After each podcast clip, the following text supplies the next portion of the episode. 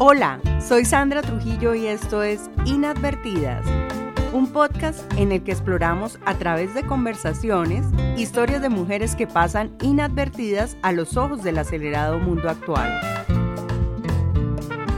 Mujeres que en sus vidas personales superan pequeños y grandes retos y que construyen sueños donde la magia de la vida les otorga aprendizajes y que al final son más extraordinarias de lo que creemos.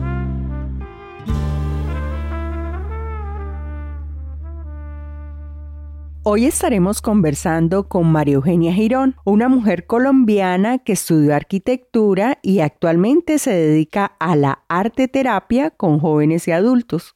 Su padre le legó la perseverancia y hacer las cosas bien, y su madre la capacidad de asombro, el no dejar de sorprenderse de la vida.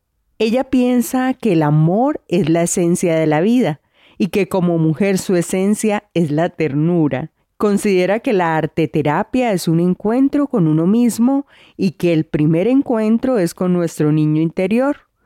María Eugenia dice que el diálogo entre las mujeres es muy importante. Debemos compartir nuestras experiencias y mirarnos a los ojos y sonreír. Vamos a escuchar a esta novena mujer que nos acompaña en Inadvertidas, un podcast de mujeres que muestran su valor humano a través de lo cotidiano de sus vidas. Bienvenida, María Eugenia, a Inadvertidas. Es un placer estar en tu casa y entrevistarte el día de hoy. Buenas tardes, Sandra. Gracias por estar aquí en mi casa. Es una alegría compartir este espacio y la oportunidad de hablar de esas cosas que amamos. María, ¿cómo describes esa María Eugenia cuando era niña?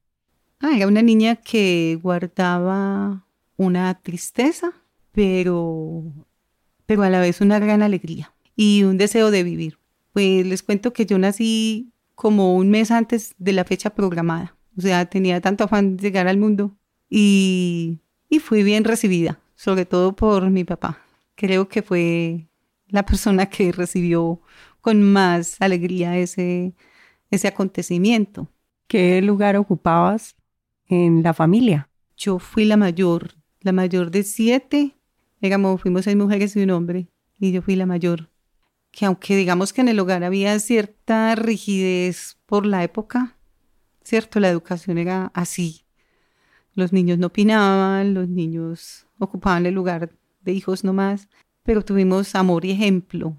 Y entonces algo que sucedía en mi casa es que todo era posible hacerlo. Eh, yo quiero hacer un vestido, quiero hacer un muñeco, quiero hacer un dibujo. Entonces siempre se nos motivaba que era posible. ¿Y qué aprendiste de tu papá? ¿Qué legado te dejó él que en este momento, después de tantos años, lo recuerdas? Claro, si no es todos los días, mm, con mucha frecuencia. De la perseverancia y la capacidad de hacer cosas por los demás, con cariño no por el interés de económico, sino por el gusto de hacer las cosas y el hacer todo bien. En todo hacer el poner el mejor empeño, que todo quede bien hecho, dar lo mejor de sí. ¿Y de tu mamá qué aprendes cada día? ¿O aprendiste también que recuerdas siempre que llevas en ti? Ah, bueno, mi papá ya falleció hace 36 años, mi mamá aún está viva y de ella, ella a pesar de ya de su edad, es una persona que no deja de sorprenderse de la vida. Tiene 87 años y, ella consulta por internet, por YouTube, tiene computador, habla por WhatsApp, o sea, todos los días ve el YouTube, hace, investiga cosas, recetas de cocina, cómo sembrar una matica, lo otro. Entonces, creo que, que eso está no solamente en mí, todos mis hermanos y mis sobrinos somos como esa misma cadenita. Y también es eso, ese concepto de que, que no hay cosas imposibles. Todo se puede, se puede lograr. Ahora, en el buen concepto del esfuerzo, de la continuidad, no es el logro avaricioso y donde me salto por encima de los demás para, para obtener mis beneficios, no, es la constancia del trabajo. ¿Y ese papá en qué trabajaba? Ve, mi papá era un artesano, él fabricaba tacos de billar.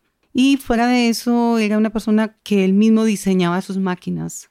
Wow. Él diseñaba las máquinas para poder hacer el proceso de darle la forma al taco de billar. El taco de billar es más ancho en la parte de abajo, en la parte de arriba delgadita. Entonces él diseñaba la máquina, el torno, de tal manera que al pasar el, el palo por allí fuera cambiando la dimensión de una manera gradual y constante. Entonces era una persona muy perseverante en su trabajo y además otra cosa valiosa de mi papá era un papá muy amoroso.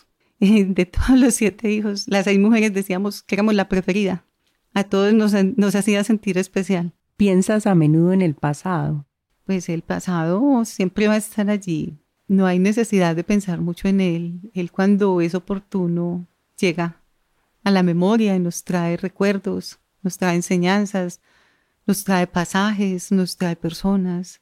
Pues es, es difícil excluirlo, pero no es el, como la base del pensamiento, del, del proyecto de vida. Pues es que ni siquiera el futuro.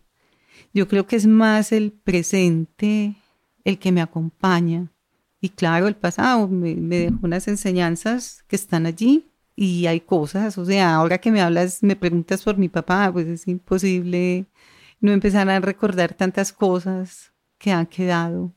Y en tu línea de vida, ¿cuál crees que ha sido el punto más importante en el que lograste superar algo? yo creo que todavía estoy en eso. Porque yo me declaré hace poquito en que yo era una, una buscadora. No, buscadora no, una buscona. Yo soy una buscona, pero también hay veces me he dado cuenta que, que ya no soy tan buscona, ya soy una encontrada. He encontrado muchas cosas de mí que me gustan, que valoro, cosas que deseo hacer, cosas que no volvería a hacer. Entonces, y otras que también volvería a hacer, claro. Pero, pero es esa búsqueda permanente hasta en lo pequeño, ¿cierto? Entonces yo veo una planta y a mí me alucina. Yo me levanto aquí en mi casa, que vivo en un filito de una montaña, y de pronto entra la neblina por la ventana. Esta mañana se entraba la neblina por la puerta y la ventana, entonces es, creo que la vida nos va enseñando a darnos tiempo para observar eso. De pronto hay momentos de la vida que uno no lo ve, no lo percibe o, o hasta te incomoda. En cambio, cuando ya, yo ya me volví la encontrada, ya me encontré, entonces empiezo como a, a disfrutar más de eso, a percibir inclusive el aroma de las flores, del, del agua, de la tierra, y decir, wow, qué, qué hermoso, qué, qué espectacular, ¿cierto? Entonces, y, y, y, todas esas cosas han estado allí siempre, por siempre, para todos. Pero hay momentos de la vida en que realmente no, no nos da, porque tenemos la mente y el corazón en otras, en otras tareas, que también es importante pasar por ellas. María, cuéntanos tú qué estudiaste, cómo has ejercido tu carrera, un pedacito de esa historia bonita. Ya, ya, ya vamos, eh, empezamos en la niñez, ahora vamos para la juventud. Bueno, yo estudié arquitectura. Primero había estudiado lineante arquitectura y decoración.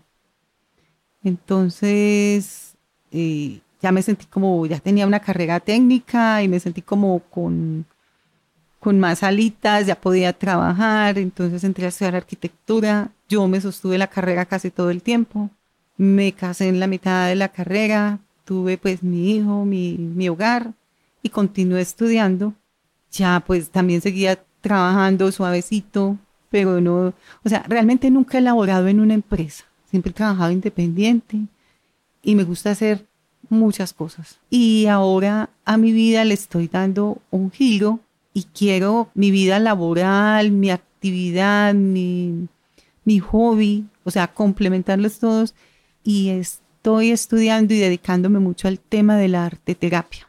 ¿Por qué? Porque ni hay un artista, pero no creo en, no me gusta llenarme de objetos, ni de cuadros, ni cosas, sino esa habilidad artística que yo tengo, compartirla con otros para ayudar, para crecer juntos, para sanar, para expresarnos.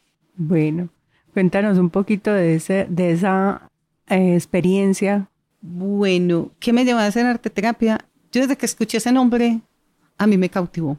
Y yo dije, pues a mí me gusta dibujar, me gusta hacer cerámica, me gusta cantar, bailar, pero no, no quiero especializarme en nada, quiero disfrutarlo todo, ¿sí? Y yo veía que cada vez que lograba desarrollar un trabajo en ese sentido, a mí me aportaba, como que me liberaba cargas, como que me comunicaba mejor conmigo misma y con el entorno. Entonces, he hecho ya varios diplomados en arte terapia, todo tema o libro que yo vea sobre el tema, allí estoy. Y he tenido prácticas. A ver, el 2019 estuve trabajando con mi alma y mi corazón en un centro de rehabilitación aquí en Girardota, haciendo ayuda a estos jóvenes que estaban en recuperación de drogadicción. Este año también retomé actividades.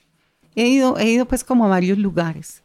Entonces, ¿qué encuentro allí? Que, que esa herramienta del arte nos ayuda a conectar con otros, que las personas se reconocen a sí mismas, se reconocen ser capaces de expresarse, pueden identificar sus sentimientos y sus emociones sin sentirse cuestionados, se sienten que son capaces, que muchas veces, por ejemplo, en el caso de los jóvenes que han caído en drogadicción, sienten tanta culpa y ellos allí, en vez de expresar, hay veces tanto la culpa, pueden expresar sus sueños, ¿cierto? Entonces, ¿qué está pasando allí? Se reivindican consigo mismos y empiezan a reconocerse. Entonces, es, bonito. Es decir, realmente es el camino que, que quiero seguir y estoy buscando, por todo, sigo buscando y encontrando eh, oportunidades. Bueno, ¿y te consideras una persona más práctica que creativa? No, las dos. las dos, porque, ¿por qué? Porque mira, realmente cuando uno va a hacer una actividad, pues hay que planificar, ¿cierto? Pero también te puedes encontrar sorpresas, entonces tienes que crear, tienes que innovar. Y sabes que yo he pensado, pues mi profesión es la arquitectura y, alguien dirá, uy, qué cosas tan, tan distintas.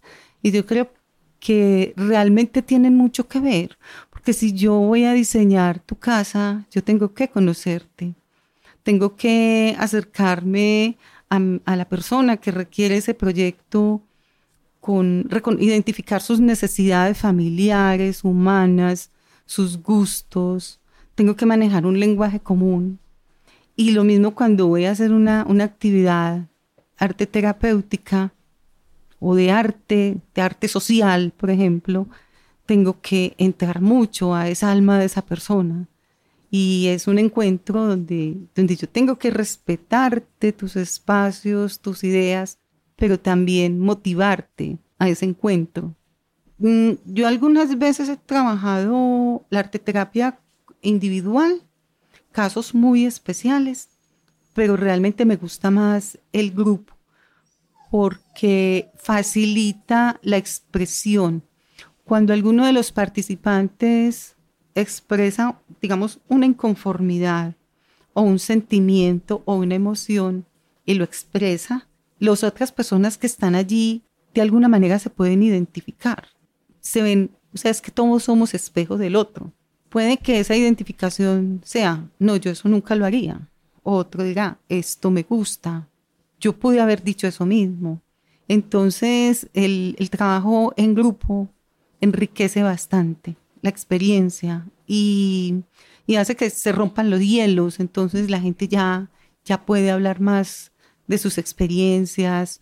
¿Qué concepto tienes tú del éxito? De pronto, cuando uno estudia arquitectura, se formula unas expectativas, ¿cierto? Y, y cuando entras a estudiar una carrera de estas que exige tanto, pues es porque tenés unas capacidades para hacer mm, grandes proyectos, ¿cierto? Y realmente ya en el ejercicio de mi vida, que he sido madre, líder comunitaria, otras cosas, pues dejé de hacer cosas para las que de pronto creí en su momento que eran importantes, ¿cierto? Pues realmente yo creo que sí, mi vida ha sido exitosa porque si yo me pongo a ver como todo el abanico de cosas que he hecho y que, y que deseo y creo que soy capaz de hacer, exitosa de pronto sí he sido porque me he sentido feliz, a pesar de que también me he tropezado con varias piedras muy grandes, pero me he vuelto a levantar y, he sido feliz, he logrado hacer todo lo que me he propuesto hacer, lo hago. Me gusta bailar, ir a una clase de danza, explorar y meterme en un grupo de teatro, dar unas clases de cerámica, dar clases de pintura o, hasta meterme en un grupo de, de, en un coro. O sea, eso es, es vivir, es, es lo que yo quiero. Y creo que, que ese es el verdadero éxito de la vida. ¿Te consideras una líder? Total.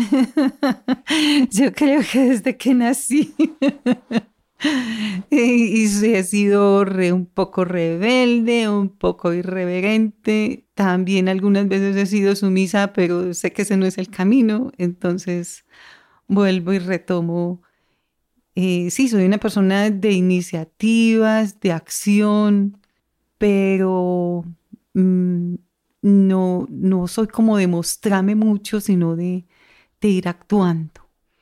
Y creo que soy una persona que gana como la confianza y la credibilidad de las personas. Puedo, puedo conectar fácilmente con las personas y, y, permito también que las personas conecten conmigo. Te están brillando los ojos. Como te están brillando los ojos en este momento, ¿qué piensa María del amor? Creo que es el es la esencia de la vida y ya pues como que científicos han, lo han dicho, y es la energía, y es lo que ha creado todo lo que hay a nuestro alrededor. Entonces, nosotros tenemos que prepararnos también a, seguir dando amor, porque es que es el... Mira, cuando tú haces una comida con amor, te queda rica, así no le hayas, no hayas, tenido lo las suficientes cosas y te queda rica. Entonces, sí, ese es lo primero tenemos que tener en cuenta, el amor. Tengo otra pregunta que me surge después de uno vivir en una ciudad, querer venir a vivirse en una montaña con un paisaje hermoso, que estamos rodeados de un paisaje hermoso. ¿Qué hizo clic en María para cambiar de escenario o de esa arquitecta para cambiar de escenario? Pues mira, hay una cosa la arquitecta, cuando era estudiante, lo primero que yo hacía era ir a seleccionar los árboles, los nombres de los árboles y los dibujos que le iba a poner a las zonas verdes de la maqueta. Para mí era más importante el paisaje. Entonces, cuando me encontré este lugar, yo decidí comprar esta casita ya hace como 16 años. Me enamoré de este lugar. Dije, tengo un lugar donde conectar con la naturaleza. Y hace cuatro años tomé la decisión ya de venirme a vivir acá. Y este lugar para mí es muy valioso porque yo lo compré con una herencia que recibí de mi papá. Entonces representa, para mí representa ese, ese legado. Ese amor. Ese amor. Ese amor. Entonces, vivir acá me ha dado la oportunidad de conectar conmigo, de reflexionar más, de identificarme, inclusive de valorar más esas cosas esas personas o ese entorno que uno, que uno vivía, ¿sí? Y ver ese saludo sincero que te da el campesino, que te traen de regalo una gajita de bananos, que vienen y dicen, venga, yo le traigo este, este abonito para que arregle las maticas. Entonces es, es, ver, es ver otro mundo que forma parte, inclusive forma parte de nosotros, porque es que los ancestros de todos nosotros hay referentes del campo. Entonces, eso que uno vive aquí no, no nos es ajeno realmente. En el ADN todos tenemos esa experiencia. Y, y, da pesar ver los niños hoy en la ciudad que no conocen sino el centro comercial, nunca han visto una gallinita, no saben dónde viene la leche, o sea, una cantidad de cosas. Entonces, esta experiencia es un regalo que yo me estoy dando. María, ¿y tú cuál es tu esencia como mujer? ¿Cuál consideras que es tu esencia, tu valor, tu cualidad como mujer? La ternura. Soy muy tierna y, tanto como me gusta dar ternura y amor, me gusta recibirlo. Entonces cuando no me siento recompensada o que, sea una equitativa, esa, esa, ese dar y recibir, realmente me quiebro. Yo necesito mucho recibir ternura. No, no la admiración ni la adulación, no es la ternura eso que sale del corazón. Yo tengo aquí una pregunta que le hago mucho a, a mis invitadas y voy a escuchar tu respuesta y me voy a sorprender como me sorprendo con todas las respuestas que me dan, que me han dado. Y a ti te queda fácil esta pregunta de pronto. Si te quedaras perdida en una montaña por mucho tiempo, ¿qué libro te gustaría llevar o qué objeto te gustaría tener en el bolso y qué persona te gustaría tener al lado? Me gustaría tener una dulzaina y de pronto una libreta con un lapicito para dibujar. ¿Qué persona me gustaría tener al lado? Mi primer esposo, que ya falleció, el padre de mi hijo. Y creo que ese significado de ser el padre de mi hijo, eso es un... Hay una conexión ahí por la eternidad. ¿Qué significó para ti ese hombre en tu vida? La fidelidad, el hogar. ¿Cuáles son tus creencias? ¿En qué crees? Ay, yo creo en todo. si yo salgo y veo las estrellas ese día, las estrellas son mi, mi Dios. ¿sí? Si, si escucho el agua que llueve afuera, también es la vida, es Dios, ¿cierto? Si escucho la risa de un niño, pues, o sea, mm, realmente no le pongo un nombre o una imagen a como a esa parte de la espiritualidad o como nos educaron con el tema de la religión, no. Creo que la puedo encontrar en todo. Es que hasta encontrarse una piedra en el camino, o sea, cuando te pones a mirar una piedra y le ves como todo, todo lo, que la, lo que hay ahí o esa historia que eso puede tener, digo, qué bueno ser geólogo y saber describir esta piedra. Toda esa, esa sabiduría que hay ahí. Entonces, yo creo que a Dios lo encontramos en todas partes. ¿Con qué adjetivos o cualidades definirías las diferentes etapas de tu vida? La niñez, la juventud y la adultez. La niñez, a ver, creo que fue muy reprimida, mm, muy temerosa. La juventud, pues creo que también, pero ya había como esa, esa búsqueda, ¿cierto? Estaba en esa búsqueda y un reconocimiento bueno, y la adultez. Yo estoy en la búsqueda de la sensatez, todavía me falta mucho, pero, tampoco la quiero tener del todo. Entonces, porque eh, creo que, que hay gente que se considera muy sensata y entonces se están perdiendo de muchas cosas muy buenas en la vida. O sea que hay que tener un poquito de locura. Oh, sí, claro. ¿Qué implicó para ti ser una líder social? ¿Qué aprendizajes te dejó?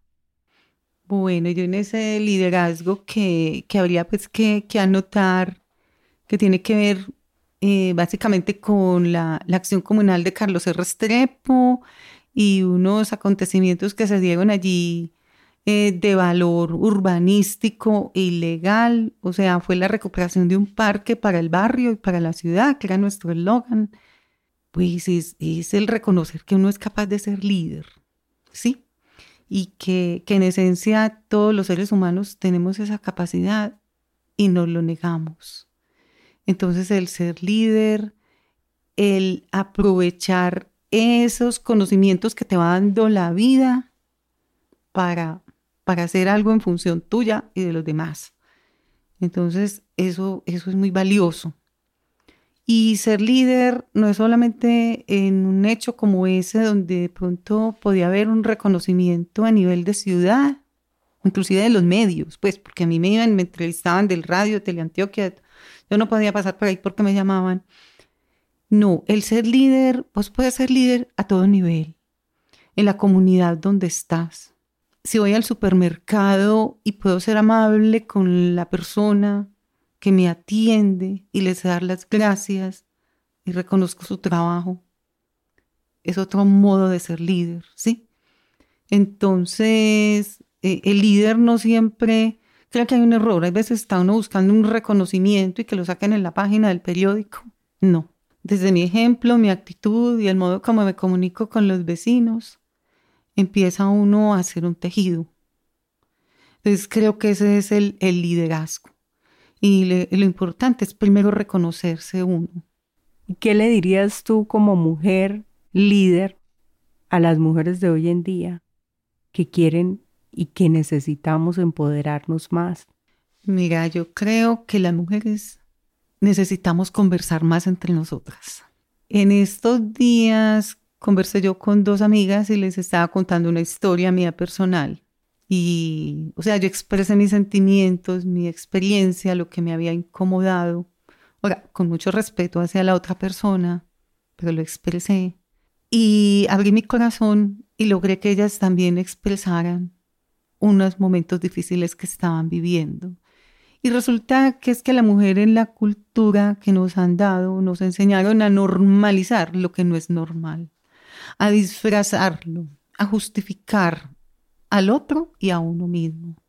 Entonces necesitamos comunicarnos, contarnos esas historias de lo bonito que hemos vivido, de los momentos difíciles, de la historia de la abuelita. O sea, necesitamos eso, más diálogo. María Eugenia, hemos estado hablando y yo tengo una curiosidad. ¿Qué aprende uno en un diplomado de arte terapia? ¿Cuál es un pensum?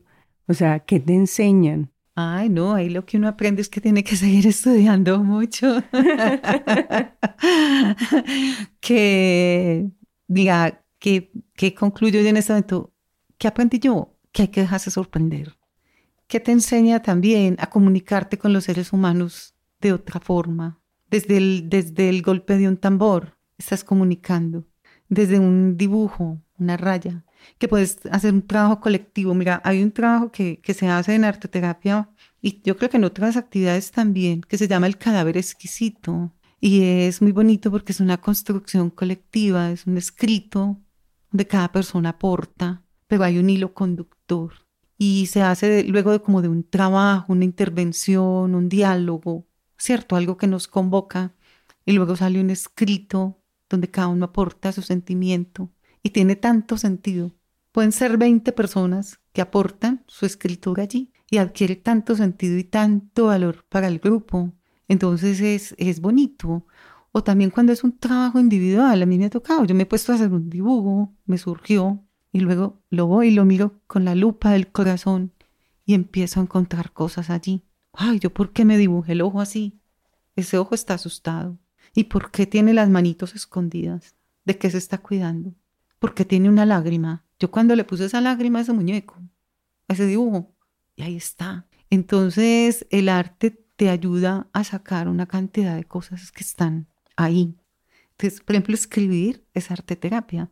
El, el, el asunto de la arte terapia, o sea, no es una técnica. Yo no tengo que dibujar bonito, ni cantar bonito, ni saber bailar. Simplemente permitirme expresar, sacar ese ser que hay en mí. Y eh, la arteterapia compone pintura, escritura, danza. Sí, inclusive tiene musicoterapia, danzaterapia, teatroterapia, o sea, todas estas, o sea, todos esos componentes que tengan que ver del arte. Por ejemplo, con arcilla. La arcilla es supremamente sanadora. Ay, hay una cosa muy bonita que lo hacen con títeres.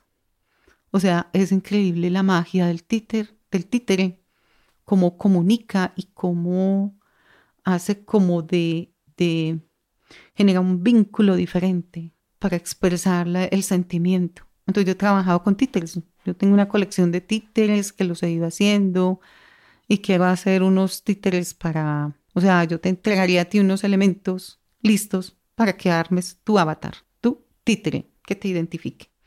Y de acuerdo a eso, haces tu intervención. Pero resulta que es que ese avatar hoy este día amaneció muy contenta y se quiere poner el pelo amarillo, entonces se cambia la peluca, el vestido y, vamos, ¿qué representación va a ser ese día? y la semana pasada yo estaba pensando, ¿por qué no recuperamos ese niño interior? Lo olvidamos, tenemos que ser adultos. ¿En qué momento nos olvidamos del niño? Pero no quiere decir que yo tenga una actitud niña, no, quiere decir ese niño dulce, ese niño que se sorprende. Entonces, ahorita que me estás hablando de la arteterapia, esa arteterapia, además de sacar ese subconsciente, también puede sacar ese niño interior. Ah, es que es el primer encuentro. Con ese es que yo me voy a encontrar primero, con ese niño o esa niña interior. Y esa es la que me va a permitir ese proceso, ¿cierto? Encontrarme, reconocerme, entonces, cuando uno va a plantear una actividad, pues empieza, o sea, esas actividades no pueden ser de choque, sino que uno empieza en un, en un vaivén, en un jueguito, en un jueguito de varias cosas, y puede que la primera actividad que yo le planteé al grupo no conecte con el niño, pero como uno va planteando varias cosas, llega un momento en que la chispa, allí surge ese niño. Entonces primero propongo un juego de palabras o un juego con el cuerpo, un juego de saludo, y cada persona tiene su momento en que conecta, hasta que ya se van familiarizando como con, con esa capacidad de como de desprenderse de, de estas vestiduras, de, estas, de estos trajes que se nos vuelven pesados y volver a, a soñar que podemos ir detrás de una pelota o, o ver el pajarito. Entonces es a través como de una, o sea, cuando en una actividad de arte terapia, una de las cosas que tiene que pasar es casi que, o sea, yo sorprender a las, al grupo, a la persona. Entonces es volver a eso, porque nos hace ser espontáneos. Y bueno, y cuando llega el, el, rato de ser serios otra vez, pues entonces ya somos serios, pero somos observadores de nosotros mismos. Y, y una cosa muy, muy bonita que surge allí es que aprendemos a observar al otro y a respetar al otro, porque no es como en el colegio que pronto había, existe el bullying, no. O sea, no tiene por qué. O sea, eh, yo he visto en las actividades eso, que se hace respeto del otro, porque es que yo en el otro me estoy encontrando. El otro es el reflejo de uno. Sí, sí. Es más, hay veces es mi maestro y es el que me ayuda a mí a ver lo que yo no me atrevo a decir. O sea, ¿cuántos muchachos, por ejemplo, allí habían soñado con ser exitosos, tener un, un logro profesional y el caer en, ese, en esos malos hábitos hizo que todo ese futuro se truncara o que se aplazara? Y cuando alguien es capaz de reconocerse que, que todavía sueña y que puede, todo el resto del grupo también siente o anhela ser capaz. Entonces es eh, cierto, también cuando, cuando sucede en un lugar de estos que llega un chico recaído, todo el grupo sufre. Todo el grupo se siente otra vez miserable, perdedor. Entonces, cuando, cuando yo llevo esas actividades a ese lugar, ¿qué les estoy llevando a ellos? La ilusión o casi que la certeza que sí se puede, sí podemos soñar, sí podemos salir. María Eugenia, ¿y los ancianos pueden soñar? ¿Pueden tomar arte terapia? Ay, claro. Pero es que lo más hermoso, o sea, lo más hermoso con los ancianos es que ellos también vuelven a ser niños y vuelven a ser jóvenes y empiezan a recuperar un montón de historias de su pasado. Mm, algunos necesitan acudir pues como a historias tristes, pero la mayoría recuerdan cosas de, de su niñez, de la juventud, les gusta mucho cantar, o sea, cantar, sacar las canciones, llevar la guitarra o bailar, eso es arte terapia. ¿Por qué? Porque es que ellos en ese momento, imagínate que, que se les olvida que sufren de la, de la incontinencia urinaria. Se les quitó. Fueron capaces de estar tres horas en una actividad y no necesitaron ir al baño. O el que tenía la jaqueca y le dolía la cabeza mucho, la migraña, y logró sentarse allí. Eso no, no le vuelve a molestar. Hablaste ahorita de una palabra muy bonita que últimamente me ha llegado. conectarse. La arte terapia es conectarse. Pues mira, es, es hasta contradictorio. Es, o sea, hay que desconectarse para conectarse. O sea, yo me tengo que desconectar de lo que está pasando afuera o de lo que viví ayer o mañana. O, o sea, yo me desconecto. ¿Para qué? Para conectarme con un intangible con ese intangible sutil que soy yo. Tan intangible como es coger una pluma. Tú coges una pluma de un ave, o sea, eso ni pesa, pero tiene cuerpo, tiene color, tiene movimiento. Y vos la coges y es perfecta. O sea, yo lo, yo lo podría comparar, verla como, como un intangible, pero es ahí.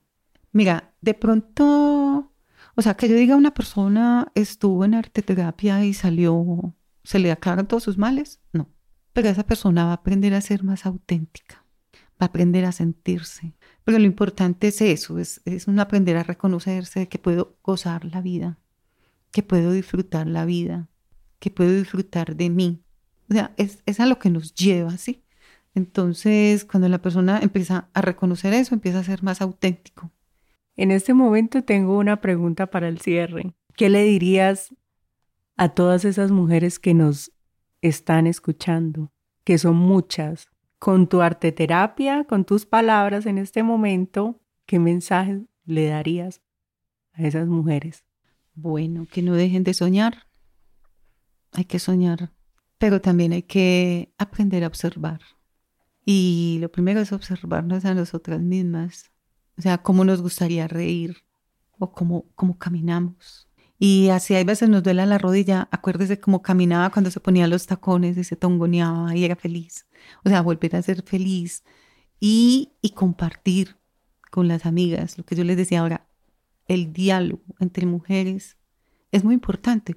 Y siempre mirarnos a los ojos. y una sonrisa para todos, y eso es básico. Gracias por esta conversación.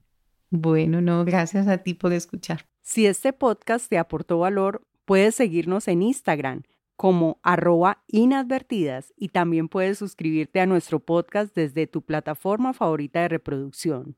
Podrás escuchar un episodio cada dos semanas los viernes. ¡Nos oímos!